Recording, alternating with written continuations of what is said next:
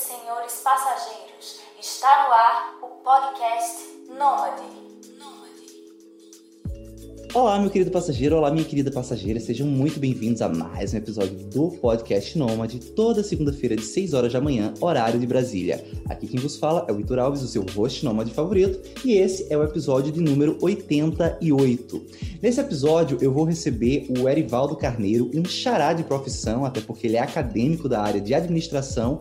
E afinal de contas, o que, é que um acadêmico da área de administração tem para falar dentro desse universo, do, desse estilo de vida nômade. Então, antes de começarmos esse papo com o Erivaldo, eu quero agradecer a você que me escuta semanalmente, que está toda semana me apoiando, me escutando, comentando, interagindo, me dando motivos para continuar e também para as pessoas que me apoiam financeiramente através da campanha de financiamento coletivo do podcast Nômade no Apoia-se. Então, se você gosta desse trabalho, se você sente que você aprende coisas novas toda semana, se você quer ver esse trabalho cada vez mais próspero e quer realmente ajudar ele a crescer, considere se tornar meu patrão, minha patroa. Basta entrar no link apoia.se barra podcast Nômade e deixar lá o teu carinho financeiro, que isso me ajuda bastante. Agora, sem mais delongas, vamos conhecer o meu xará aí, esse doutor em administração, Arivaldo Carneiro.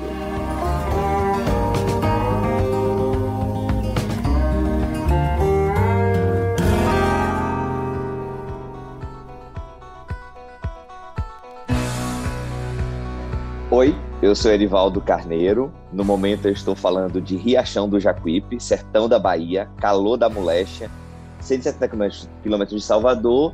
E eu não sei te dizer quem eu sou, na verdade, o que é que eu estou fazendo no momento.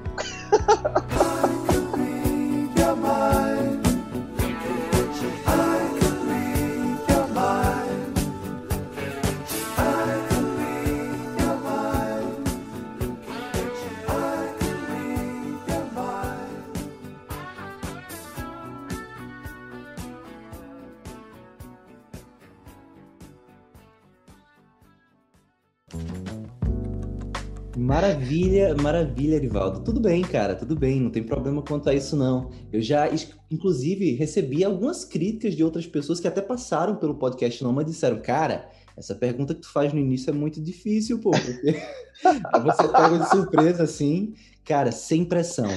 Mas duas colocações que eu quero já de cara com a tua apresentação, tu já me trouxe uma curiosidade, eu quero colocar essas colocações. A primeira, você falou que está em Salvador, eu quero saber de onde exatamente. Riachão do é. Jacuípe. É. Perdão, Riachão. É, eu quis tipo, dizer Bahia. Bahia, Bahia. Isso, é. isso. Cara, você está em Riachão e. Do Jacuípe. Do Jacuípe. Eu nunca ouvi falar, por isso que eu tô com uma dificuldade de memorizar. Isso tudo vai pro podcast, porque eu não tô me levando mais tão a sério assim. Cara, você tá aí, na Bahia, vamos botar assim para facilitar. E tu tem um sotaque muito interessante, cara. Assim, a minha expectativa é que tu é de São Paulo. E aí, por isso eu tô achando estranho esse sotaque que não parece ser de São Paulo. De onde você é? De onde vem esse sotaque? Cara, eu sou baiano, de nascido em Feira de Santana, mas a minha família inteira é daqui de Riachão do Jacuípe, onde eu estou nesse exato momento. Né? Eu vim depois de quase oito meses de pandemia e a gente ficando mais corajoso aí para fazer algum tipo de movimento, né? Eu vim, eu decidi vir passar uma temporada aqui com, com a minha família, com a minha mãe, com a minha tia, que foram as pessoas que, é, que me criaram.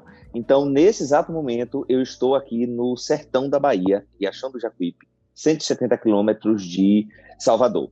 Mas é, a coisa de São Paulo aí é que eu morei em São Paulo durante oito anos, de 2011 até, vamos dizer assim, 2018, setembro ali de 2018. Eu morei em São Paulo, é, onde eu fiz meu mestrado e doutorado, e aí a coisa mágica aconteceu. Basicamente foi isso daí. A coisa mágica aconteceu. Que coisa mágica foi essa que aconteceu? Cara, é o seguinte, é, é, a coisa da mágica é muito é muito doido porque assim a gente eu estou sentindo que esse podcast vai ser muito louco, mas tudo bem.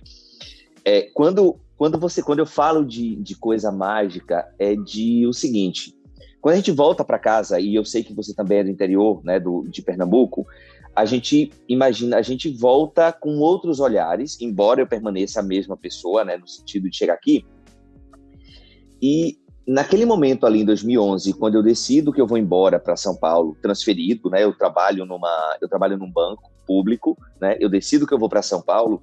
Eu sabia que aquele momento ali seria o, a grande virada de chave da minha vida em 2011, uhum. que era quando eu ia desbravar o mundo e quando eu começaria essa minha aventura pelo mundo e eu simplesmente vou logo, vou logo no hard, né? Normalmente você sai do interior, vai para a capital do estado e depois vai para uma cidade maior. Uhum. Eu saí de Feira de Santana e vou cair direto em São Paulo, no meio daquela loucura que eu amo e que eu sinto falta todos os dias. Atualmente eu moro em Brasília, diga-se de passagem. Certo, eu entendi agora a mágica porque São Paulo me, me traz esse facinho também, né? São Paulo traz essa cosmopolitanidade que é isso mesmo. que São Paulo tem e que é maravilhosa assim. Eu confesso que eu tenho muita vontade inclusive de viver um tempo da minha vida em São Paulo apesar de todos os problemas de uma cidade cosmopolita na América Latina né? Eu já tive a oportunidade para ir de conhecer outras é, outros centros cosmopolitanos em outros países e cara São Paulo tem os problemas da América Latina como um todo mas ainda assim é um fascínio, é um deslumbre, é uma cidade muito. é um universo muito incrível. Cara, pois bem, e além de tudo, né? Além de doutor em administração, tu também é bancário, né? Coisa curiosa, e talvez os ouvintes estejam agora escutando e pensando, mas por que é, o Erivaldo está nesse episódio? O que, é que ele tem a, a trazer para o universo nômade? Bom, cara, eu primeiro te agradeço pelo convite, ter aceito o convite, eu te agradeço pelo interesse e fico feliz porque, assim, a, a tua relação com esse trabalho que eu venho, desenvolvido, alguns textos que eu postei no início do ano no LinkedIn, os podcasts que semanalmente eu posto, ela cresceu até de uma forma natural. Você comentava alguma coisa num texto, ou elogiava alguma besteirinha no Instagram, ou puxava minha orelha aqui, sabe? É, eram incisões muito pontuais e que com o tempo, à medida que você foi tendo essa, essa relação, essa, essa, essa conversa comigo, esses pequenos diálogos, você foi falando que o podcast Nômade, dentre outras coisas, ampliaram ainda mais a tua mente, né? E é isso que eu queria saber, assim, de você. O que, foi expandido nessa tua mente quando tu começou a consumir mais conteúdos sobre nomadismo? Cara, é assim, essa pergunta é, é sensacional, mas para eu chegar nesse momento que eu chego no teu podcast, é, foi o seguinte: é, quando eu decido é, fazer a mudança para São Paulo, é, eu sabia que seria transitória e também eu sabia que eu tinha um grande sonho que era de passar uma temporada fora do país. E você sabe, né? Você é um cara da, da academia também que o doutorado sanduíche é uma oportunidade ímpar na nossa vida de conhecer outra cultura. Eu acho que foi até o episódio de Mariela, eu acho que foi que, a, que foi estudar na Inglaterra também, eu acho que é ela, né? Eu amei esse biologia. Isso. É. Então assim, quando você vai, e eu sabia que isso que o doutorado sanduíche seria uma outra virada de chave na minha vida. Então eu vou para a Inglaterra em 2018, para fico quatro meses lá numa cidadezinha próxima de Londres chamada Guildford e quando eu volto, eu volto muito reflexivo de qual é meu lugar no mundo. Não do ser humano, o lugar físico específico, mas de qual é meu lugar no mundo. Eu, enquanto brasileiro, eu, enquanto um baiano, eu, enquanto um cidadão é, sertanejo, isso faz toda a diferença. O que é que me coloca? Onde é meu lugar no mundo?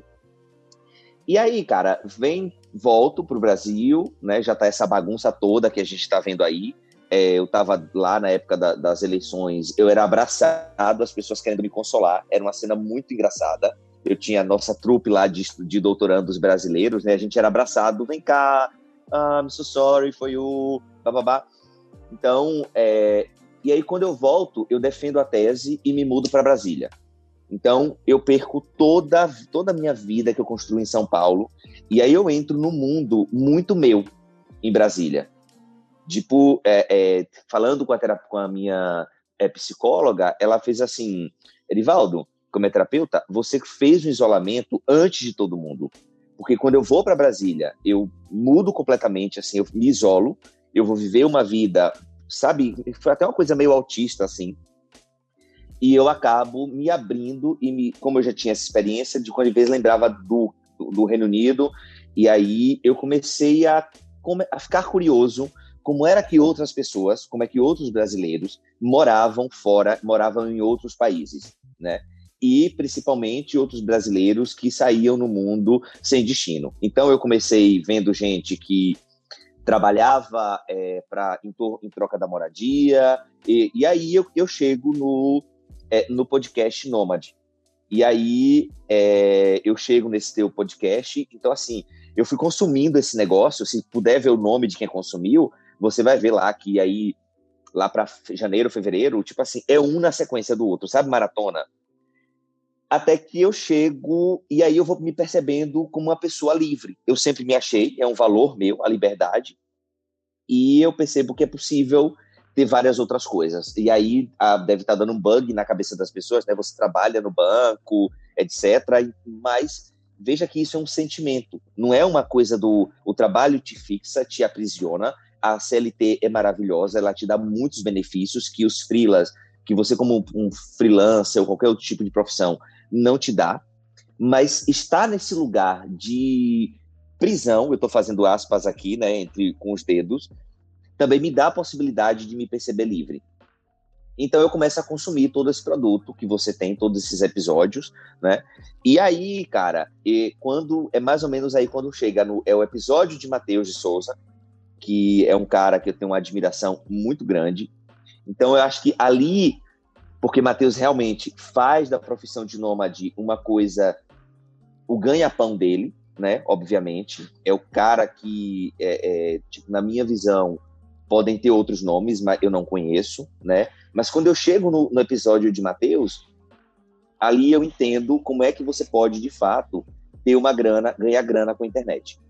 E aí eu começo a repensar a minha, a minha parada, como é que realmente isso faz sentido que as coisas coexistam. Não sei o que vai acontecer pra, comigo no futuro, mas eu continuo aqui aberto a tudo que a vida possa me oferecer de melhor e tudo é presente no fim das contas. Então é mais ou menos isso daí. Ah, e o episódio também de Bárbara e Pablo, para mim foram assim, tipo, é, é, ver eles contando a, a trajetória deles, etc. Assim, foram foi muito importante. Foi bem para é tipo um, um, clique, sabe aqueles estalos que você morre de medo das coisas, mas você vê alguém contando que teve coragem de fazer aquilo, que eu não acho que no fim das contas é coragem. Eu falo coragem porque a gente fala muito associado tipo, ah, você larga tudo, não é coragem. Tem uma coisa muito mais por trás do que a coragem, né? Tem um desejo, uma motivação. Então, basicamente é isso. Não sei se te respondi, se eu divaguei, enfim. Você me permite fazer uma colocação sobre essa questão da coragem? Por favor. Eu acho que eu vou além. Eu diria vocação. Eu gosto muito de olhar para empreendedores e para religiosos como vocações, sabe? Por exemplo, um psicólogo, um bancário, um engenheiro. Ele, aquilo é um trabalho, aquilo é uma profissão, mas quando dá o horário dele, ele desliga o botãozinho e ele volta a ser. Ele, ele exerce outro papel na vida dele. Mas o empreendedor, cara, o religioso, ele não deixa, sabe, de ser religioso. Ele pode até deixar, o empreendedor pode até parar de empreender, mas para parar não é uma coisa assim que deu seis horas da tarde você para. Não. É um processo para você se construir, construir aquela identidade, e é um processo para você desaprender, para você desconstruir, para você abnegar aquela identidade. E eu acho que o nômade talvez seja isso, esse, esse chamado não é uma questão de coragem, é uma questão de vocação. E eu vendo você enquanto doutor, né, quando eu falo com acadêmicos, eu sempre penso, eu parei os meus estudos no nível do mestrado por, um, por uma opção e penso muito em fazer um doutorado no futuro.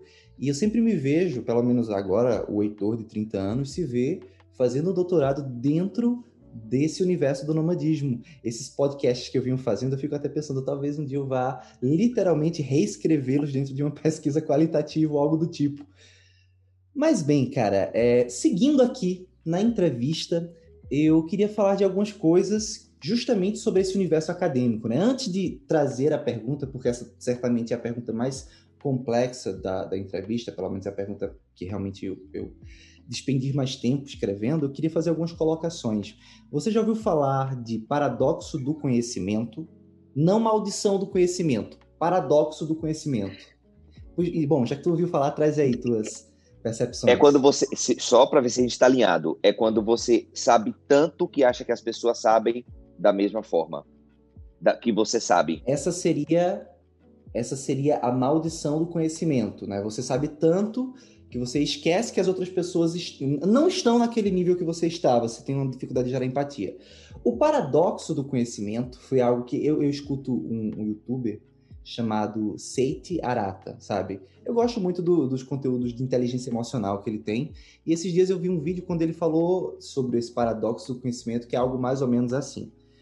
Uh, se você estuda, se você traz um conhecimento, você cria um conhecimento e esse conhecimento ele não é tão bom, ele é irrelevante, ele não proporciona tantas mudanças na sociedade, não proporciona tantas evoluções. Mas, se você, dentro da, do estudo, você tenta, você traz um conhecimento que realmente compreende a realidade por um momento, as pessoas começam a usar demasiadamente esse estudo, esse, esse conhecimento adquirido, e a realidade muda o curso, tornando, consequentemente, esse conhecimento que também é bom, que foi útil, inútil com o passar do tempo. Exemplo na economia. Você uh, tem muita gente tentando entender o, o fluxo uh, de investimentos em ações, tesouro direto, CDI, CDB. Se alguém em algum momento consegue compreender um conhecimento que permite a você virar um excelente investidor, e começa a aplicar aquilo, começa a ensinar, outras pessoas começam a aprender também. Com o tempo, a própria natureza econômica muda e aquele conhecimento que muita gente estava usando cai em desuso. É um paradoxo. Isso é um dos pontos que eu estou construindo a pergunta. Outro ponto também é da ilegibilidade acadêmica, sabe? Eu, eu, gosto muito de usar a palavra academiquez, né? Eu que tenho uma empresa de psicologia, eu falo muito é, que psicólogos falam psicologiquez. Tem o famoso juridiquez, tu que está em Brasília, na capital do juridiquez brasileira, né? Então, assim, o que eu quero dizer com isso é o seguinte: uma das coisas que me incomodou muito, que realmente fez eu pensar um pouco na vida e dizer, não quero imediatamente após terminar o doutorado, após terminar o mestrado, seguindo um doutorado, é que dentro de, dessa área de administração eu percebia muitos conhecimentos acadêmicos, muitos estudos, muitos artigos que, cara, na prática não se aplicavam ou eram difíceis de se aplicar, ou é, estudavam outras realidades, ou eram tinha esse academic case, era difícil realmente, era ilegível para para a maioria das pessoas, para o mercado, sabe? Então, eu fui começando a perceber esses pontos, né, da dificuldade da, da, do texto científico ser de fato aplicado, pelo menos dentro da área de administração, o próprio paradoxo, né, de tipo, se é um conhecimento inútil, ele é irrelevante. Se ele é um conhecimento muito útil, ele tende a ficar irrelevante com o tempo também, sabe? E essas coisas foram me distanciando da academia, você já, já pensou a respeito disso? O que é que isso que eu trouxe agora reverbera na tua cabeça? Faz total sentido. Eu quero te dizer que. Vem cá, que eu te dou um abraço. vem cá, vem cá, me dá um abraço aqui. Porque esse, esse seu sentimento é um sentimento muito real, Heitor. É, de quase todas as pessoas da academia. Mas eu quero te falar que existe um movimento hoje dentro, talvez, da academia, muito por conta da, dessa popularização da contação de histórias, né, ou do, do storytelling, como é, chamam aí. Então, quando eu chego no Reino Unido e eu vou preparar a minha primeira apresentação para o grupo de pesquisa da minha professora, ela me chamou e disse assim: Eri, eu quero que você faça a apresentação para você contar uma história do seu artigo. Você não vai chegar aqui fazer aquela estrutura básica. Eu quero que você conte a história do artigo. Então, é, é e, e, era na verdade assim, é noção de, era base de storytelling. Então, veja que isso por si só já é uma, é uma aproximação quando você coloca elementos da história. Você falou uma outra coisa que é, faz muito sentido, que é a questão dos conteúdos inúteis. E aí, novamente, eu trago esse, esse momento lá onde diversas vezes a gente, eu fui questionado qual era o sentido da pesquisa. E aí é muita coisa o seguinte: o que justifica a bunda na cadeira sentada para tu fazer isso? Então, isso é um questionamento que o nômade faz, o pesquisador faz, só que no Brasil, aqui, a gente não tem esse hábito de gastar tempo para entender por que é que a gente está estudando aquilo. O que justifica aquele, aquela perda de tempo, né? Mais uma vez, entre aspas, aqui, né? Da gente investir aquele tempo para fazer aquilo. E aí você fala de um, de um, outro elemento, que é da questão do, é, do descomplicando, do, do academic case.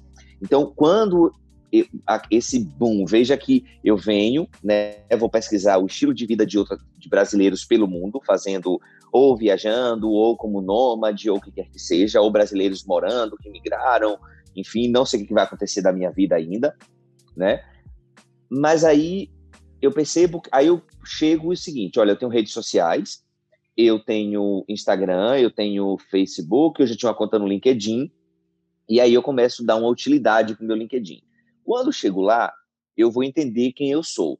Olha, eu sou um acadêmico, eu gosto da área, mas eu estou começando a perceber que minha contribuição maior pode ser ajudando outros acadêmicos a conversar com o mundo real.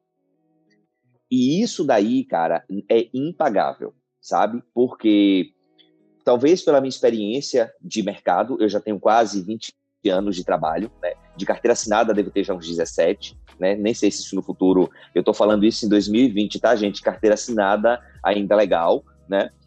Mas, cara, e aí o que é que acontece? Quando eu chego nessa parada de entender quem eu sou, eu acabo entendendo o seguinte, olha, o academic case afasta as pessoas. A gente hoje tem o país como, numa, em 20 países, é o que menos acredita na ciência. Por que isso?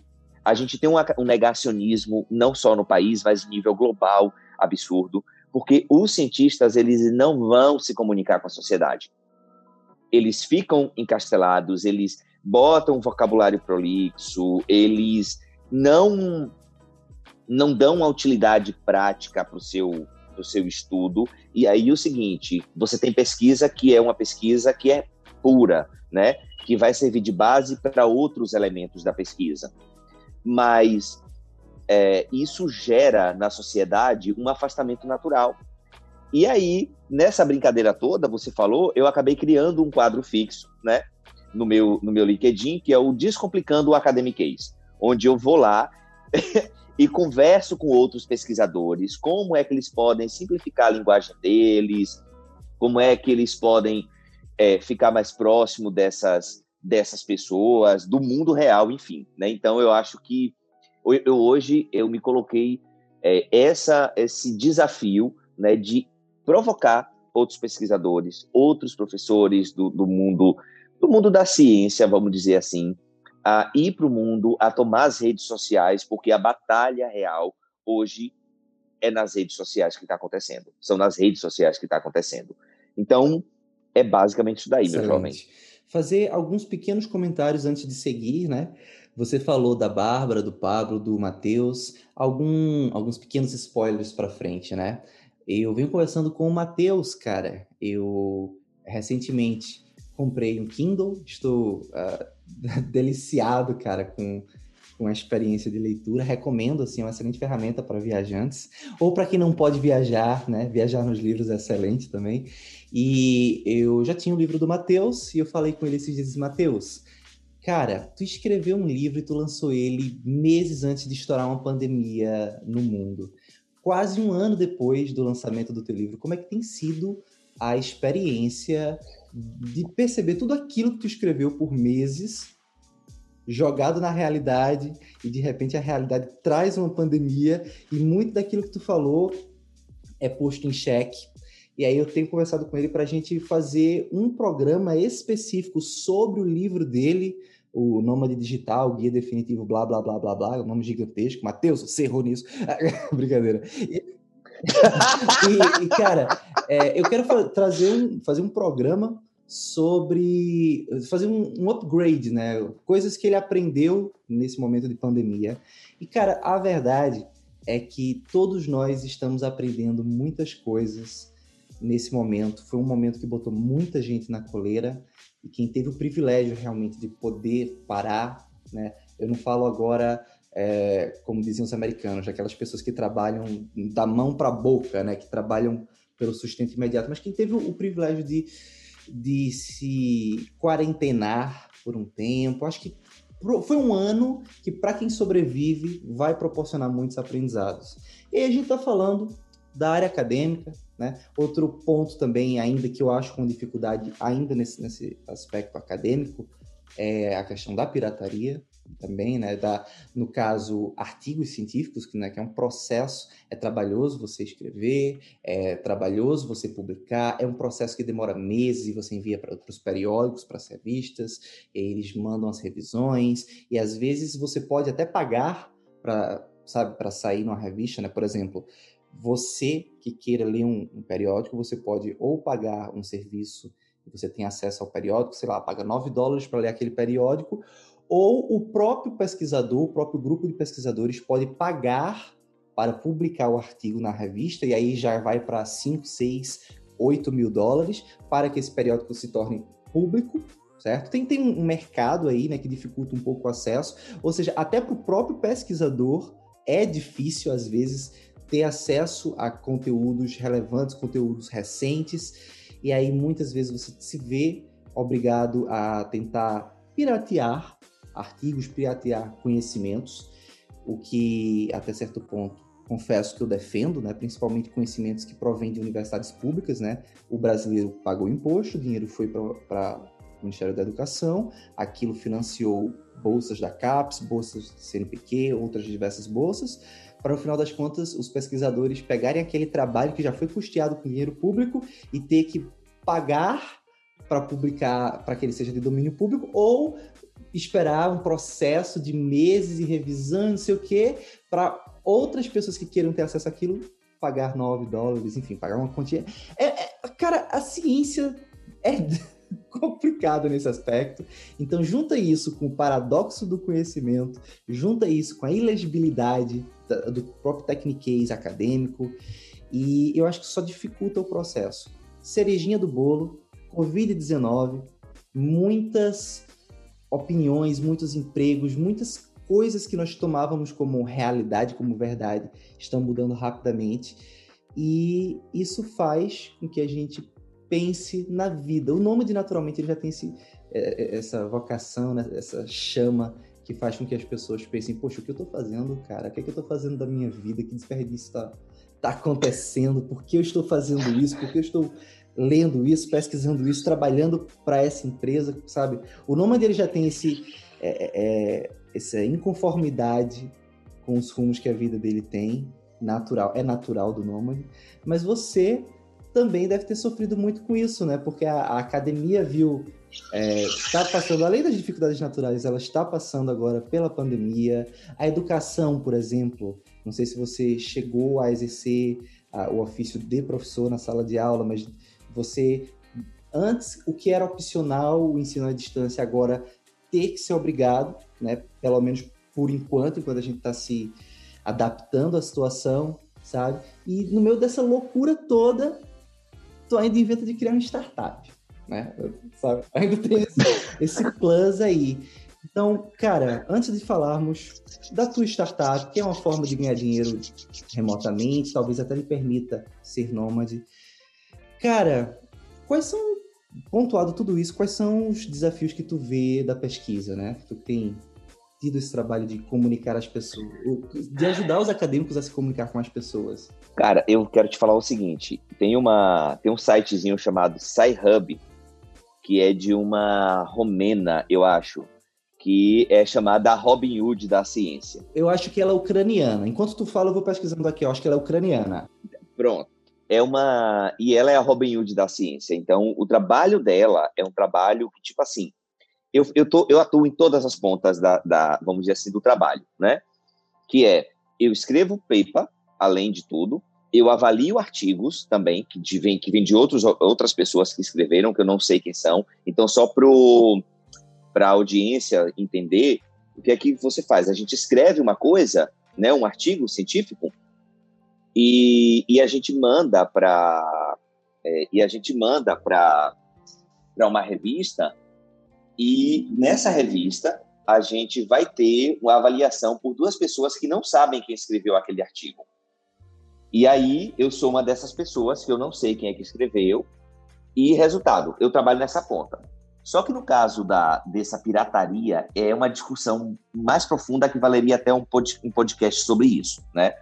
Mas quando você dá, dá a gente pulando aí já para responder a tua pergunta da startup, cara, é o seguinte, eu eu tive uma ideia ano passado que eu estava andando, eu moro em Brasília, né, vindo da Asa Sul para Asa Norte, é, eu percebi que entregadores de aplicativo, né, eles andando pelo eixão, pelo eixinho, na verdade, quem é da, do rolê de Brasília vai entender o que eu estou falando, né, que é extremamente perigoso. E eu estava no Uber e eu pensei o seguinte, cara, esse bicho evita a poluição da, da escala de bicicleta aí, ele evita a poluição do meio ambiente, porque ele está deixando de queimar combustível fóssil e ele não é remunerado por isso. É só o cara vai receber três contos pela corrida, três, quatro reais, e ele tá com e ele tá deixando de poluir. E hoje a gente tem uma moeda para isso que é chamado crédito de carbono, né? Então a ideia da, da startup senta mais ou menos nisso, né? E, e aí eu chamo sócios que na verdade na época não ficaram tão interessados assim com a ideia. Na verdade, teve interesse, mas a gente não quis trabalhar, a gente é, decidiu não trabalhar na ideia, e aí eu guardei a ideia e ficou guardada. Quando foi agora em março, com a pandemia e etc., todo mundo em casa, com mais tranquilidade, surgiu um concurso de ideias, tá? Global, um concurso global de ideias, assim, organizado pela União Europeia, e o Brasil aqui tem, faz parte do, do concurso. E a gente escreveu a ideia. Foram 120, estava é, na fase de ideação ainda, a gente está agora na fase do MVP. Basicamente, a, a gente começou com 140, 127 ideias, selecionaram 40, de 40 foi ficando 14, de 14 ficou 8, e dessas 8 ficaram 3 que foram representar o Brasil na América Latina. Então, durante esse processo, tudo isso durante a pandemia, remotamente absolutamente total. A gente nunca teve encontro pessoal, né? Eu e mais meu quatro, mais os outros quatro sócios. E aí a gente foi dando mais corpo para o modelo de negócio. E hoje a gente já tem empresa interessada em ouvir a nossa a nossa ideia, né? Que no fim das contas é a gente é o nosso trabalho de convencimento fazer com que os empregados mudem o modal de transporte ou de carro para ônibus para que ele use a bicicleta.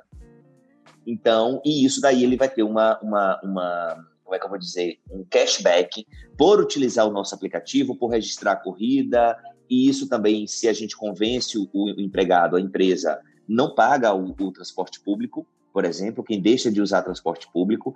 Então, se a gente for fazer uma associação, é a Gimpés da bicicleta, vamos dizer assim, né? Como se fosse comparar em termos de, de modelo de negócio, e a gente tem esse foco aí, basicamente a gente, cara, assim, é muito doido, porque eu me vejo em diversos papéis. Eu sou professor, eu dou aulas, eu, hoje eu dou aula virtualmente, eu sou bancário, é, eu sou, me considero escritor, porque a gente, é, quando escreve a dissertação, a gente é um escritor, mas a gente é um escritor científico e a gente nunca se viu dessa forma. Eu me descubro escritor quando eu vou começar a escrever para a internet, né?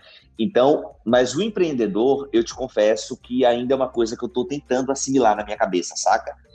Muito por conta, e aí é uma crítica que eu faço muito ferrenha ao ambiente, que é, às vezes, até um ambiente meio tóxico, com histórias mirabolantes, com um storytelling excessivo, que não respeita as diferenças, que não, é, que não conta a história real, sabe? Não, sabe aquela história? Quem vê corre, não vê, quem vê close não vê corre. As pessoas só chegam para o close. Então, é, eu tô nesse, tô nesse processo aí. E no meio disso tudo, aí eu te falo assim, mais uma vez, né, até pro, como eu imagino que os teus é, ouvintes é, devam ser pessoas nômades, e nisso daí os nômades têm muito a ensinar, né? O estilo de vida nômade, nem sei se eu posso dizer, então me perdoe alguém se eu estiver falando algum termo que não que você não concorde, mas o estilo de nômade, o estilo nômade tem muito a ensinar para os empreendedores. Porque, e aí, nômades honestos que contam o perrengue que teve por trás da coisa. Então, é, é isso faz total sentido para mim, né? O que é que, o que é que eu, por que é que eu te escuto, né? Por que é que eu escuto toda semana o, o teu podcast? Cara, quando você traz o, o, o, elemento humano, o perrengue, ó, sensacional. E isso tem tudo a ver com, com, com startups, com, com o mundo real, sabe, velho? É muito doido, porque a gente. A, a fixação do empreendedorismo, e aí eu já estou encerrando essa, esse bloco, de, essa pergunta aqui, é o seguinte, e foi uma coisa que na academia me incomodou também. As pessoas só contam nas teorias de empreendedoras a narrativa, a ótica do sucesso. O que interessa para a academia, o que interessa para os papers, é somente a hipótese que foi confirmada. E a não confirmada, o que é que tem por trás daquilo? Né?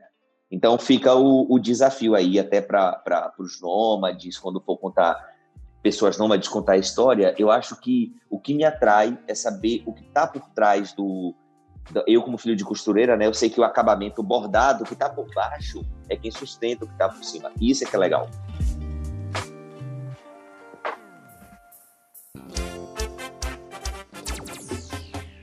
E em relação a essa questão de valorizar também os insucessos, né? Então, eu, eu, eu tenho evitado a palavra fracasso, eu gosto mais de usar a palavra insucesso, é, é, muito bom você enfatizar isso também, porque às vezes a gente tende, dentro desse processo de empreender, a aguardar o momento para contar a história vencedora, para ajudar outras pessoas, para inspirar, mas a minha história, a minha base, minha mãe é professora de artesanato, ela não é costureira, por exemplo. Então, a tua base é diferente da minha base, não adianta eu só contar as, as minhas histórias de sucesso para querer lhe inspirar, porque de repente você não vê, não é a mesma base, não é, não é a mesma origem, então você quer fazer o seu caminho de outra forma. E por isso também é tão importante falar dos insucessos, porque otimiza tempo. À medida que a gente traz o lado ruim das coisas. Você falou de ambientes tóxicos, né? Esses dias eu estava, mais uma vez aqui citando o Pablo e a Bárbara, eu estava escutando um podcast deles sobre pessoas tóxicas, né? Assim, e eu acho muito bom o trabalho que eles fazem também de fazer essas reflexões muitas vezes emocionais, sabe? De um estilo de vida nômade com o podcast deles, o Perdidos.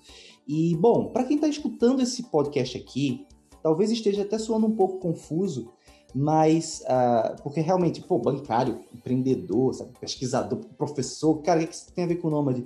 Mas o, o, o grande barato dessa conversa que eu percebo é justamente inspirar, sabe, trazer insights novos, trazer perspectivas de pessoas que muitas vezes, pronto, aqui é um exemplo que eu vou dar, um, um autocrítica, inclusive. Quando eu falo aqui de minimalismo e viagem barata, geralmente a audiência de, do podcast Nômade bomba. Mas eu acho importante falar de tudo, falar de perspectivas para trazer insights. Por exemplo, né, uh, eu vou até trazer um pouco aqui, eu disse que ia pesquisar sobre o SciHub, né? O nome da fundadora é Alexandra Elbakian, e ela é do país do Borat, do glorioso país do Cazaquistão. e, cara, por exemplo, quem aí que está escutando a gente teve, de fato, conhecimento, tinha ciência de como era feito o processo da pesquisa, de, das dificuldades de se publicar um artigo, uh, do, da necessidade até de você ter uma Robin Hood aí que criou uma plataforma. Ela aprendeu a programar sozinha, criou uma plataforma de pirataria de artigos né, para, sei lá, divulgar, facilitar a divulgação acadêmica. Então, são coisas que a gente vai absorvendo, que vão nos dando insights e que isso é útil até para você que está escutando ter insights de como você pode ter uma ideia que pode lhe proporcionar um estilo de vida nômade, sabe? Eu, no momento, falei do Kindle, né? Eu, antes de, de, reler o livro do Mateus, eu estou terminando o livro Homo Deus, do Yuval Harari, que é excelente, assim. E, cara, o que isso tem a ver com psicologia? Nada, mas ao mesmo tempo é esse momento que eu me permito abrir a minha mente para coisas diferentes que me dão é, insights para que eu possa aplicar nos meus empreendimentos que me proporcionam a vida nômade, assim como o Arivaldo, que mais à frente eu quero voltar a falar sobre crédito de carbono, que é uma coisa que eu não sei nada. Então, ele, está no processo dele. Então, é, agora eu estou falando não é nem para tu, Arivaldo, eu estou falando é para o ouvinte mesmo. Estou até virando a cabeça para olhar para o microfone. O ouvinte é o meu microfone. Cara, se você, senhor, se você, senhora, que sente que aprende alguma coisa com isso, considere dar um apoio financeiro aqui para que eu possa continuar fazendo esse episódio, esses episódios.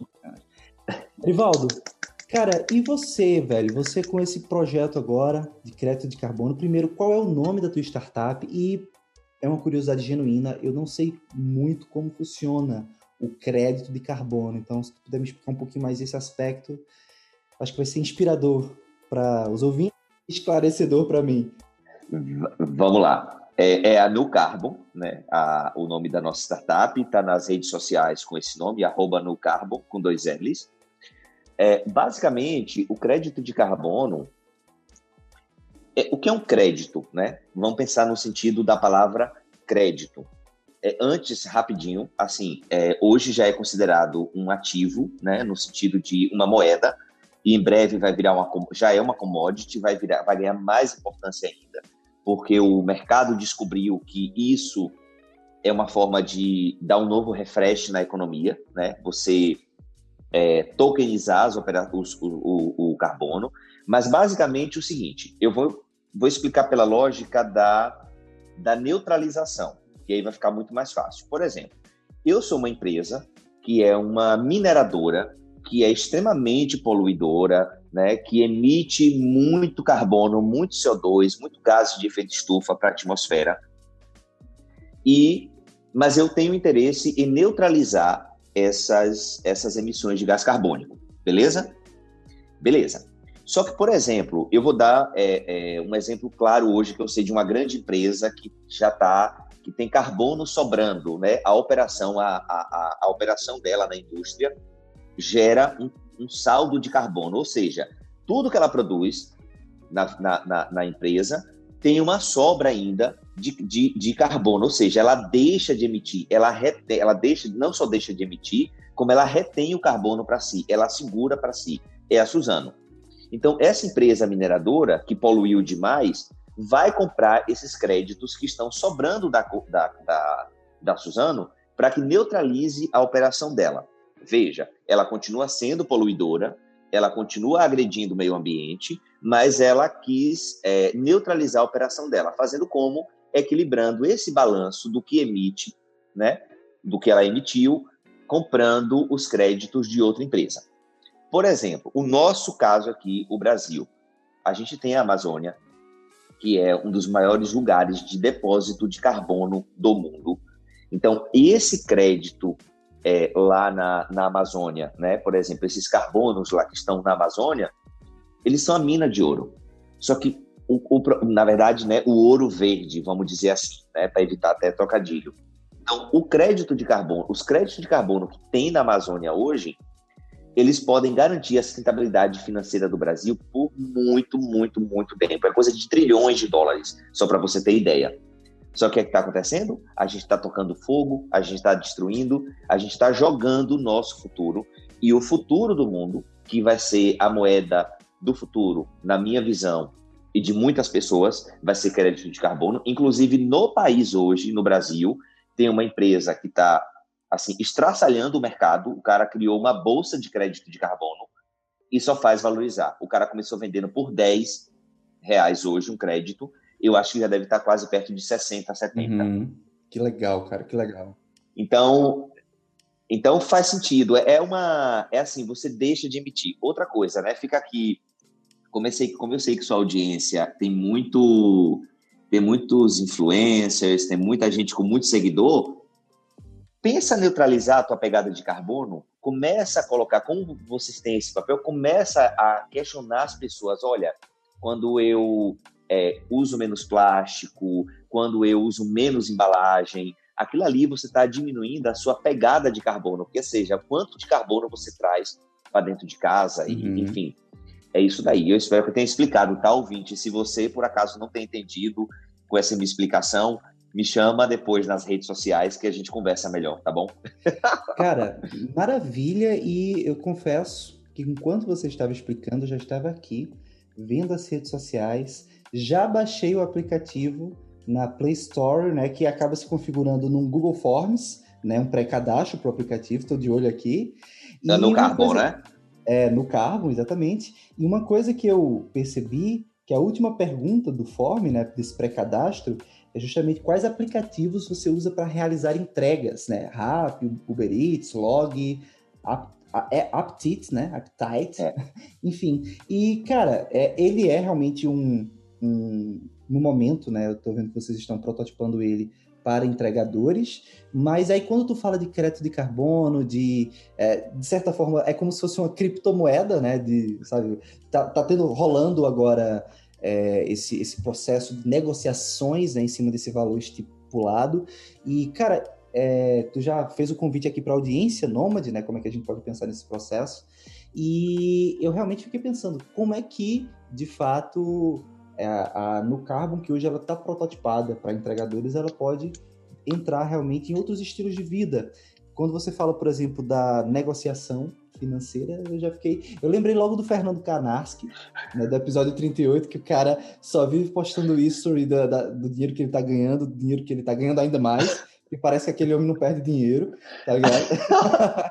e aí, Fernando, olha aí, mais um, mais um, um ponto aí para tu investir, sabe? Bom, muito legal, cara, muito legal. Eu acho que é um, uma conversa que sai da minha zona de conforto enquanto criador de conteúdo para estilo de vida nômade, mas que é inspirador. E agora eu tento te trazer para o estilo de vida, né? Diante desse Arivaldo que tu apresentou para as pessoas aqui, empreendedor, empreendedor sim, bancário, professor, conteudista também.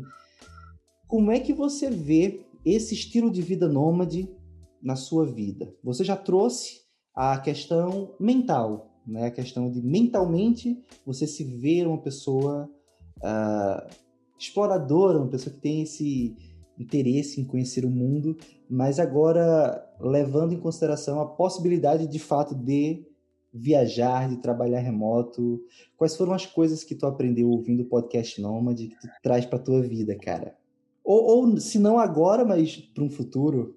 Olha só, Heitor, é, é muito doido isso, porque quando a gente, quando eu me penso criança, toda criança um dia, ela sempre fugiu de casa, sempre fugiu. Mas ela, em algum momento, ela tinha que voltar. Só que as minhas fugas, é, é, tipo de criança, era para ir embora e nunca mais voltar. Tipo assim, sabe? Eu tinha uma vida legal, eu tinha uma, uma, uma família, né? Embora meu pai não fosse presente, enfim. Mas assim, eu tinha todos os motivos para voltar. Mas eu também, mas eu nunca me imaginava voltando para casa. Eu sempre fugia para ir embora pelo mundo e nunca mais voltar, enfim. Assim, cara, é, quando eu, quando eu tentar me localizar nesse mundo nômade, eu acho que eu sou muito mais uma pessoa curiosa, é, eu sou uma pessoa curiosa do estilo, né?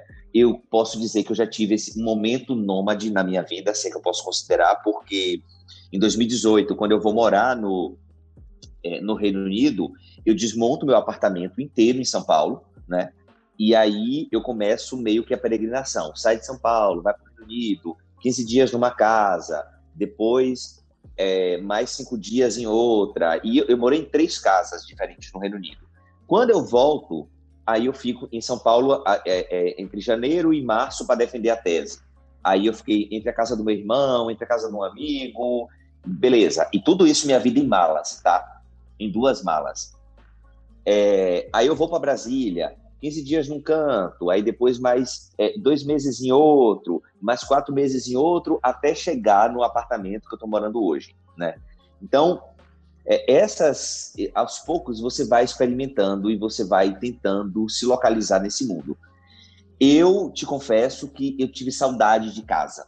Eu acho que todo nômade, no fim das contas, ele, ele sente é, é esse desejo de voltar para casa para ter isso mas ao mesmo tempo, hoje, o faniquito, né, porque essa palavra é muito nordestina, né, o faniquito, o faniquito, se eu pudesse hoje colocar minha mochila nas costas e ir embora para trabalhar tudo quanto é canto, é, é, o, o, lugar que eu trabalho hoje está remoto, mas não sabe qual é que eu estou por conta da pandemia, não sabe como é que vai ser, cara, eu colocaria minha mochila nas costas e iria embora é, sem problema nenhum. Né? Eu acho que, na teoria, eu acho que eu tenho é, entendido muito e o podcast Nômade ajuda nessa parada aí, tá certo? De você entender na teoria o que de fato, ouvindo outras pessoas, né? Então, na teoria, tá na cabeça.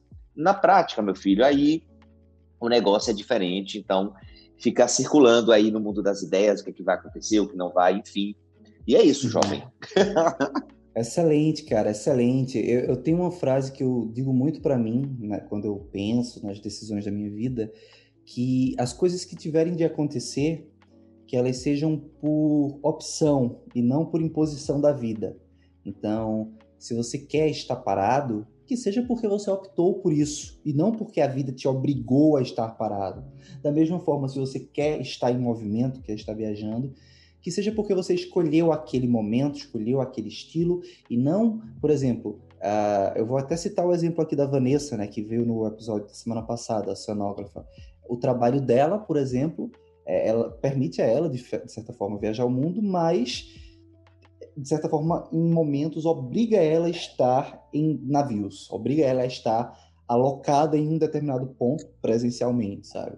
Então, não sei, claro que cada um lida disso de formas diferentes, mas é, que se a gente puder ter escolhas, se a gente puder escolher, seja ficar, seja viajar, que realmente tenha sido uma coisa que a gente teve o poder dessa escolha.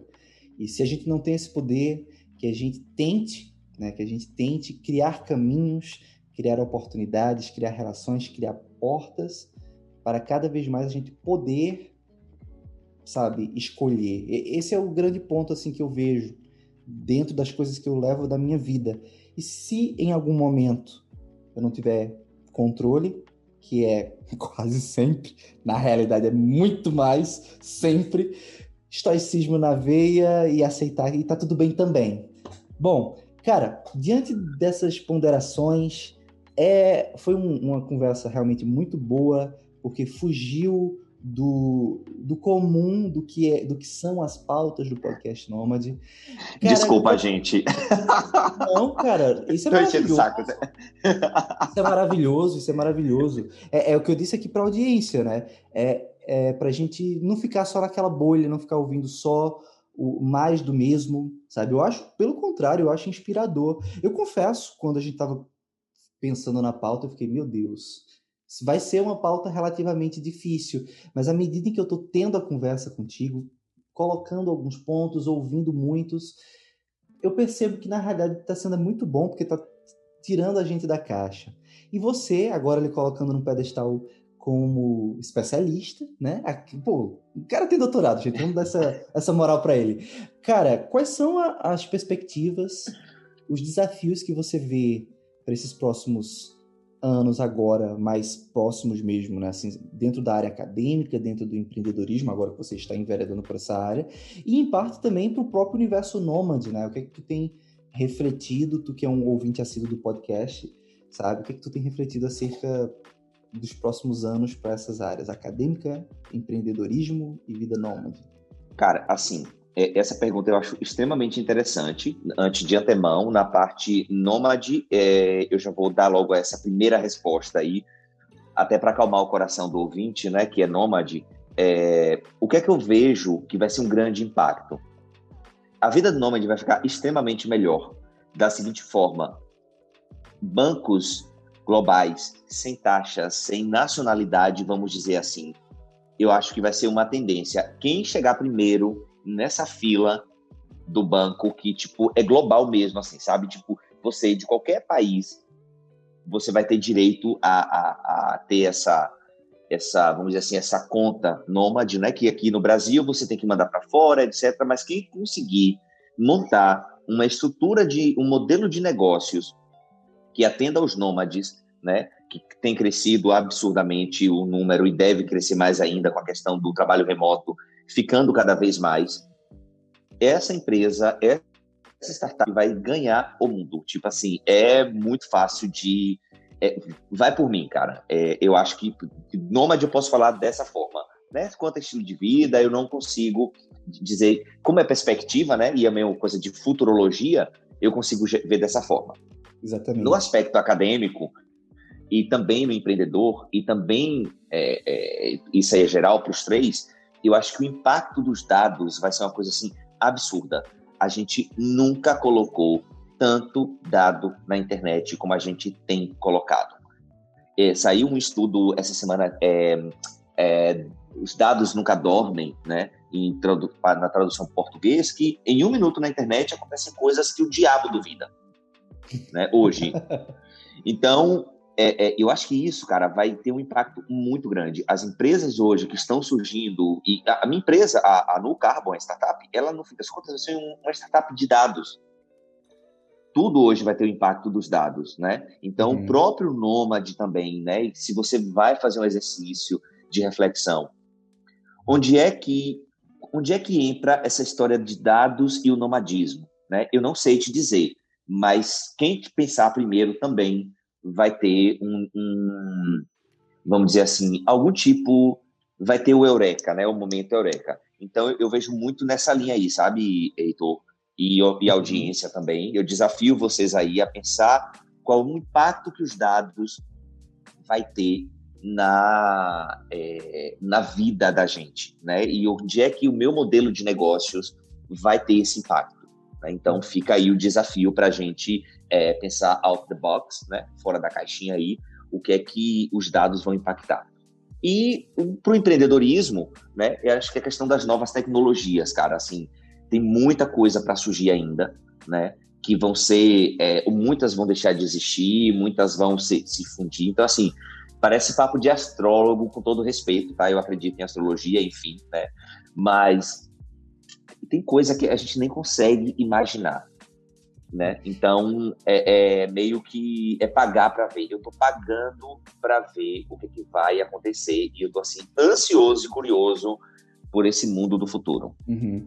Cara, e trazendo um pouquinho para a audiência, né? Uma das profissões que eu vejo até com certa recorrência, tanto vários entrevistados que já passaram por aqui, o Fernando Canars, que já citado, o Lucas Morelo também, que está até sumido, mas ele é, já foi recorrente no podcast Nomad aparecendo, e, e, muitos outros, né? O Fábio Tiburcio e tal, uma galera que trabalha com gestão de tráfego, por exemplo, né? Uma, é, uma, é marketing. E é um estilo de marketing que Philip Kotler é, não era pegada de Philip Kotler. Philip Kotler, galera, é como se fosse o, o, é como se fosse o Freud do marketing, sabe? Tem o é. Freud, é o pai da psicologia, Kotler é o pai do marketing, por exemplo. E aí, cara, o marketing 1.0, sabe, aquelas teorias que o Kotler trouxe e tudo mais, são é, passado e o profissional de marketing hoje está muito mais atrelado a um cientista de dados, né? Falando de dados, você estava falando de dados, uh, o Canaski, o Lucas Morelo, o Tibúrcio, por exemplo, cara, são analistas, velho, sabe? O, o marketing hoje é muito mais estatístico do que qualitativo, do que, sabe, para essa, essa perspectiva para essa percepção de branding, de cores, de logotipo, cara, você vê muito mais um, um PR, né, um, um, relações públicas, uma coisa do tipo. E dados realmente é, uma, é um ponto importante a ser considerado, sabe? Não só na vida nômade, mas tudo. Um exemplo aqui, por exemplo, que eu gosto muito é da empresa Dollar Shave Club, que foi um cara que ele pegou, fez um comercial de 6 mil dólares com um container que ele parece que herdou, sei lá o que aconteceu. O cara ganhou um container de, de lâmina de barbear, fez um, uma propaganda e aquilo viralizou. É um excelente exemplo de viralização, de, de growth hacking né, para startups e ele criou uma espécie de empresa de assinatura de lâmina de barbear. Você pagava uma quantidade por mês e todo mês a empresa mandava algumas lâminas de barbear para aqueles barbeadores mais hipsters, né? Ou, ou, vintage, não sei, escolham aí o termo. E, cara, o negócio cresceu e com o tempo, se eu não me engano, foi a Unilever, se eu não me engano, posso estar errado, mas teve uma empresa gigantesca, uma corporação que comprou eles e não comprou eles assim. É, digamos, pelo business dele, pelo sharing que ele tinha ali de vender lâmina a Unilever, eu não sei se era da Unilever, se era Johnson Johnson, mas a empresa que comprou eles não comprou eles porque, porque queriam pegar o público deles que vendia lâmina, mas assim, para que comprava lâmina de barbear, mas é porque os caras, com essa brincadeira de criar uma, um clube de assinatura de lâmina de barbear, criaram uma base de dados que eles sabiam onde as pessoas estavam, onde elas moravam, quanto compravam. e sabe, isso que tu tá fazendo com a No Carbon, por exemplo, é, também, no final das contas, se reflete em dados, né? Assim, é uma coisa que não tem para onde fugir. Não tem para onde fugir. Bom, penúltima pergunta. De certa forma, né, a gente pesquisa, reflete, pondera, absorve informações e gera conteúdo, no, no caso do podcast Nômade, no seu caso também com o LinkedIn. E aí eu vou botar mais, né, conhecimento mesmo, científico, né, através de papers e, enfim, teses e trabalhos acadêmicos mesmo. E, portanto, de educador para educador, como é que você tem refletido a educação voltada para o trabalho nos próximos anos? É uma vez que os campos de trabalho eles vêm sofrendo mudanças muito aceleradas. Eu falo isso porque ambos somos da administração, então a gente estudou Taylor, a gente estudou Fayol, sabe, os pais da, da administração clássica que é, literalmente robotizava seres humanos estudando tempos e movimentos. E, cara, eu vejo muitos direitos, sabe, trabalhistas, eu vejo o modo educacional muito embasado ainda numa, numa educação industrial, né? voltada para o mercado industrial, sabe? De indústria, de fábrica, fabril. Como é que tu vê a educação para o futuro, cara? É um papo bem futurologista hoje, né? Tá, menino, tá. É, você sabe até que eu gosto, no fim das contas. É... Assim, Heitor, eu, eu sou uma pessoa que acredita no espaço de educação formal, tá? assim, a, a, o, a, o que a universidade entrega, o que a escola entrega, o que o que o espaço formal de educação entrega, a curso online não vai entregar, é, nenhuma dessas tecnologias de ensino e etc. não vão entregar, tá? Então eu parto desse ponto, né? Assim, e, e obviamente, né? Eu, eu abro para críticas, né? Recentemente um cidadão numa rede social falou que você, entre escolher abrir empresa e fazer o MBA, você precisa. É melhor você abrir empresa porque você pode ficar muito rico. Olha só. Só que o cara. Só que aí, aí é onde fica o, o, o papo de empreendedor. A gente tem que voltar de novo papo de empreendedor. Entre, entre uma escolha e outra, né? Tipo assim, tá até sumindo aí do seu visor, né? É, é, é tipo, existe uma diferença, existe muita coisa que acontece. Então, eu acho que o, o principal desafio da educação para o futuro, e, e eu falo isso assim, é, sem, muito, sem muita cerimônia, vai ser o quê? É você fazer a amálgama, você misturar esses elementos do ensino formal com esses elementos do ensino que o mercado precisa, né? Mas ao mesmo tempo ensinando as pessoas a trilharem um caminho muito individual de aprendizado. E aí eu te falo hoje, por exemplo, qual é o papel do professor na sala de aula hoje? Eu me questiono, porque tudo que você pensar, existe um vídeo no YouTube, existe um artigo que foi escrito. Tu, assim, cara, é, é, os próprios livros aí que os meninos gostam, que a galera gosta de citar, de Roube como artista, a própria academia em si, a gente sabe, não tem novidade. Tá tudo produzido. O que a gente faz é requentar essa parada, entendeu? Então, eu acho que o, o desafio da educação do futuro é você fazer essa fusão do mundo real com a educação formal, que é o que de fato que é importante. Você não adianta você pedir que o cara, para a pessoa ir é, trabalhar, né, mas ainda no processo seletivo está cobrando diploma. Você sabe quando é que as empresas vão tirar o diploma do processo seletivo? Nunca eu, assim, na minha visão, isso jamais vai acontecer. Você pode dizer, olha, eu vou valorizar a habilidade, eu vou valorizar a competência, soft skills, etc. Mas as hard skills, por mais que diga, ah, eu, eu vai ter curso, não sei o quê, cara, com salvo exceção de áreas, de algumas áreas, e a área de tecnologia é uma delas, né? Então, por exemplo, o meu sócio, que é da tecnologia, ele é engenheiro de alimentos, mas ele é desenvolvedor ele entende tecnologia, né? Ele foi aprender uhum. fora do, do, do ofício dele. Mas perceba, até você chegar nesse, nesse ponto, a gente tem muita, talvez não seja nem a nossa geração, cara. Então, acho que, respondendo objetivamente, o futuro é uma amálgama disso que a gente vê hoje como modelo de educação, misturado com elementos do mundo real, com cursos. É, o Lucas, é, é, Luca, Lucas Góes, que fez um, um post falando muito sobre isso, né, de um, recentemente, eu até fui lá dar uma provocá-lo, né, no sentido de que, olha, Lucas, a educação, eu, eu, eu acho que faz sentido a gente aprender, mas a gente tomar para si esse discurso, e ele concordou comigo, né, que não era o objetivo dele, mas tomar para si, não, foda-se as universidades, foda-se a escola, que escola não ensina nada, não sei o quê. Cara, vamos chamar para conversar, vamos colocar esses outros elementos aí, não simplesmente tá atacando uma coisa que é quem continua salvando, a vi salvando vidas de pessoas em vulnerabilidade social. A educação hoje é a única forma de você ascender nesse país e no mundo inteiro. Uhum. Então, se a gente vai destruir o que permite com que as pessoas ascendam, o que, é que a gente, o que, é que vai sobrar no fim das contas? Então, fica essa provocação aí é, para a audiência. Cara, excelente, excelente provocação, porque talvez eu, no momento, talvez até por ter me afastado um pouco da academia, talvez eu esteja mais no, no direcionamento do Lucas, né, do método Nagol, uh, sabe? Eu talvez esteja muito nessa de, cara, a gente consegue alcançar a uma plenitude de conhecimento para poder desenvolver habilidades e negócios e fazer dinheiro e fazer um impacto social, independente de faculdade.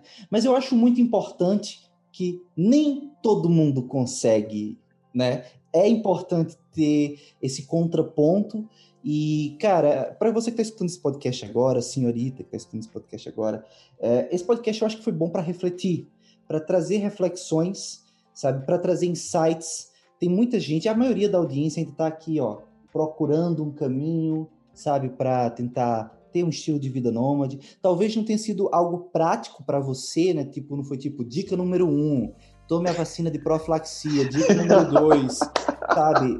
Não, não, não foi coisa objetiva, mas foi uma coisa que para dar insights. Por exemplo, uma das coisas que eu e a minha companheira, Maria, nós estamos pensando muito para para esses próximos meses pós-pandemia, quando o mundo abrir, a gente que já está se planejando aí para ir para Tailândia, uma das coisas que eu penso é de visitar países como uh, Montenegro, países como Estônia, que tem vistos para nômade digital, sabe? Chipre, por exemplo, é um paísinho ali, uma ilhazinha ali entre a Grécia e a Turquia, que vende um visto, sabe? Eu, eu tenho conversado muito com ela e provavelmente isso vai render uma pauta no podcast Nômade no futuro, justamente sobre esses primeiros países que já estão facilitando vistos para nômades. E aí, conversando com você agora, você falou né, na pergunta anterior sobre futurologia para a vida nômade, um banco nômade, né? O Nomad Bank. Olha aí, já dei até o nome. Peguem um site, criem aí. E, cara, é isso. Você fugir de IOF, por exemplo, né? De impostos sobre operações fiscais. Da mesma forma que alguns países já estão vendo vistos aí para facilitar o translado de nômades, porque não haver de fato também um banco, se é que já não existe, um Nomad Bank, que é um banco universal, uma excelente ideia. E a função desse episódio, eu acredito que foi essa, essa coisa, essa, esse propósito de trazer insights, de fazer a gente pensar, tirar a gente da, do minimalismo, do, quanto, do quantos quilos cabe na mochila, quantas mudas de roupa, sabe, quantas cuecas levar, para uma coisa que pode realmente levar o estilo de vida nômade, pelo menos de quem escuta o podcast, para outro patamar. Eu conheço muitas pessoas que querem um insight, querem uma ideia, e eu acho que esse nosso papo aqui foi genuíno nesse processo. E a última pergunta é justamente para fechar com chave de ouro isso que eu estava falando. O que, que tu pode trazer agora de mídias, de conteúdos, de papers, de vídeos, de podcasts, de textos, livros, que podem somar dentro dessa conversa que a gente tem falado durante essa uma hora e pouquinho. Eita, Zorra, vamos, vamos adiantar o nosso lado aqui, velho. É o seguinte, eu gosto muito de podcast. É, eu vou fazer, não vou dar muitas opções para as pessoas, porque quando a gente tem muita opção, a gente tem tendo meio dificuldade para escolher. Mas eu gosto muito de escutar o Mamilos podcast das meninas, né, de Juva Lauer e de Cris Bartes. Eu gosto muito porque me faz pensar, ter outras perspectivas. E tem um, um, um, trabalho, que um podcast, que é de poemas, poesias e de textos de literatura, que é o chamado Respiro. É um projeto de Fred Botrel, que lá, dois mineiros, e eu esqueci o nome da menina agora, mas é um podcast maravilhoso, tipo, vale a pena ouvir. E para livro, eu vou indicar um livro que foi um divisor de águas na minha vida.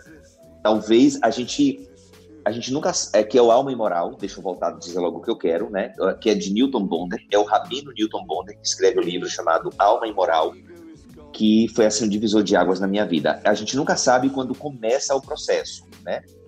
Mas a gente sabe quando começa a mas a gente sabe em que momento a ideia senta na cabeça. Então, esse livro foi meio uma, um, é, um divisor de águas aí na, na minha vida.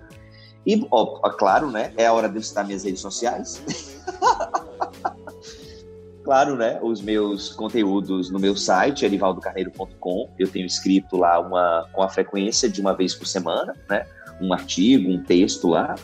As redes sociais eu sou Erida Bahia, com e, Bahia, mas bota Derivaldo Carneiro, você, você me acha. Lá no, no momento eu tenho.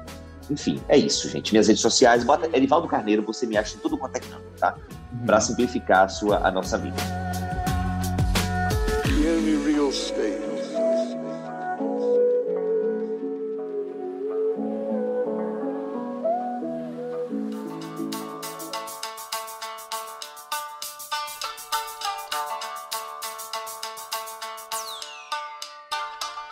Edivaldo da Bahia, Eri da Bahia, muito obrigado. Muito obrigado por esse tempo que você dispôs, por essas reflexões. Por futurologia, eu gosto desse, desse campo aí e foi excelente.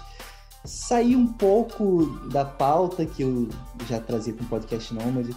Um dia desses eu tive um papo parecido no Piano Bike Talks, né, com o Leandro Parisi. E eu que, eu que fui entrevistado e aí eu falei dessas coisas com mais liberdade, que aqui eu, geralmente eu não falo.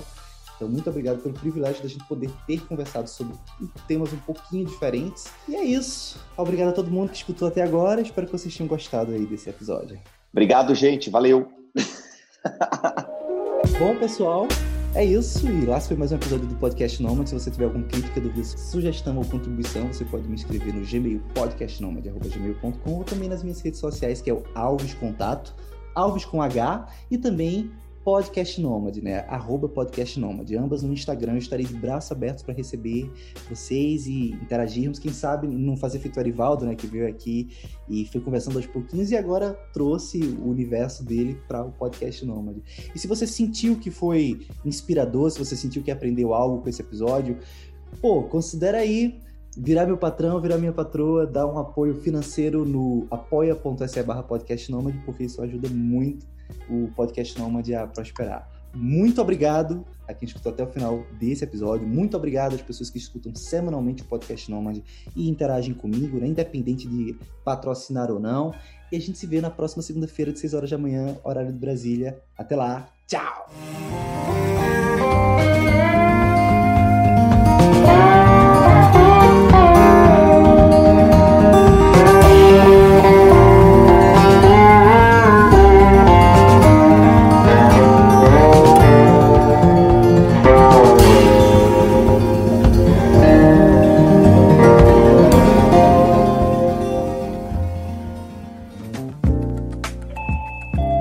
Você ouviu uma edição fonohouse.com.